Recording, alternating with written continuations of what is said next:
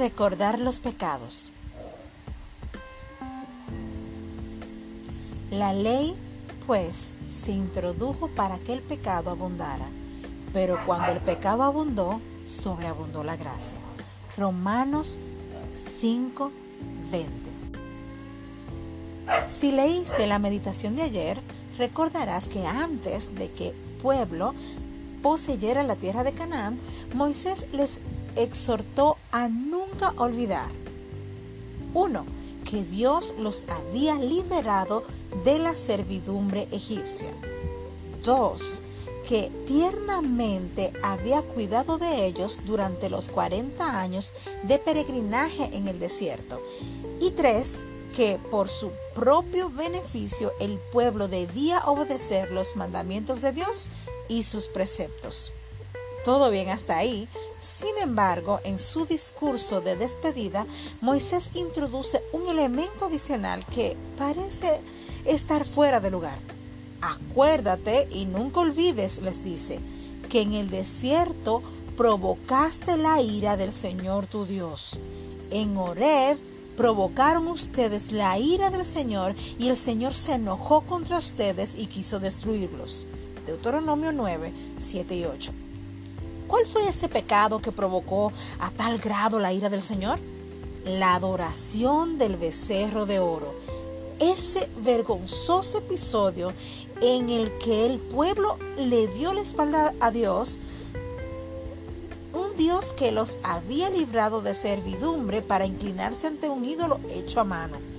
En esa ocasión la ira de Moisés fue de tal magnitud que no solo destruyó el becerro de oro, sino también las tablas de la ley escritas con el dedo de Dios. Ahora bien, ¿por qué Moisés les pide que recuerden esa escena tan bochornosa en la historia de Israel? La respuesta la encontramos en el capítulo 10 del mismo libro de Deuteronomio. En aquel tiempo el Señor me dijo, lábrate dos tablas de piedra como las primeras. Yo escribiré en esas tablas las palabras que estaban en las tablas que quebraste las primeras. Deuteronomio 10.1.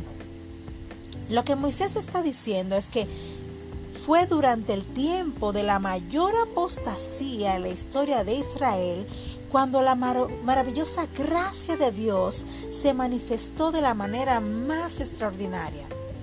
Las nuevas tablas de la ley no solo contendrían el mismo texto de las primeras, sino que también testificarían de manera elocuente del amor de un Dios que se complace en dar siempre una segunda oportunidad. ¿No es esto lo que Dios ha hecho por su pueblo a través de las edades?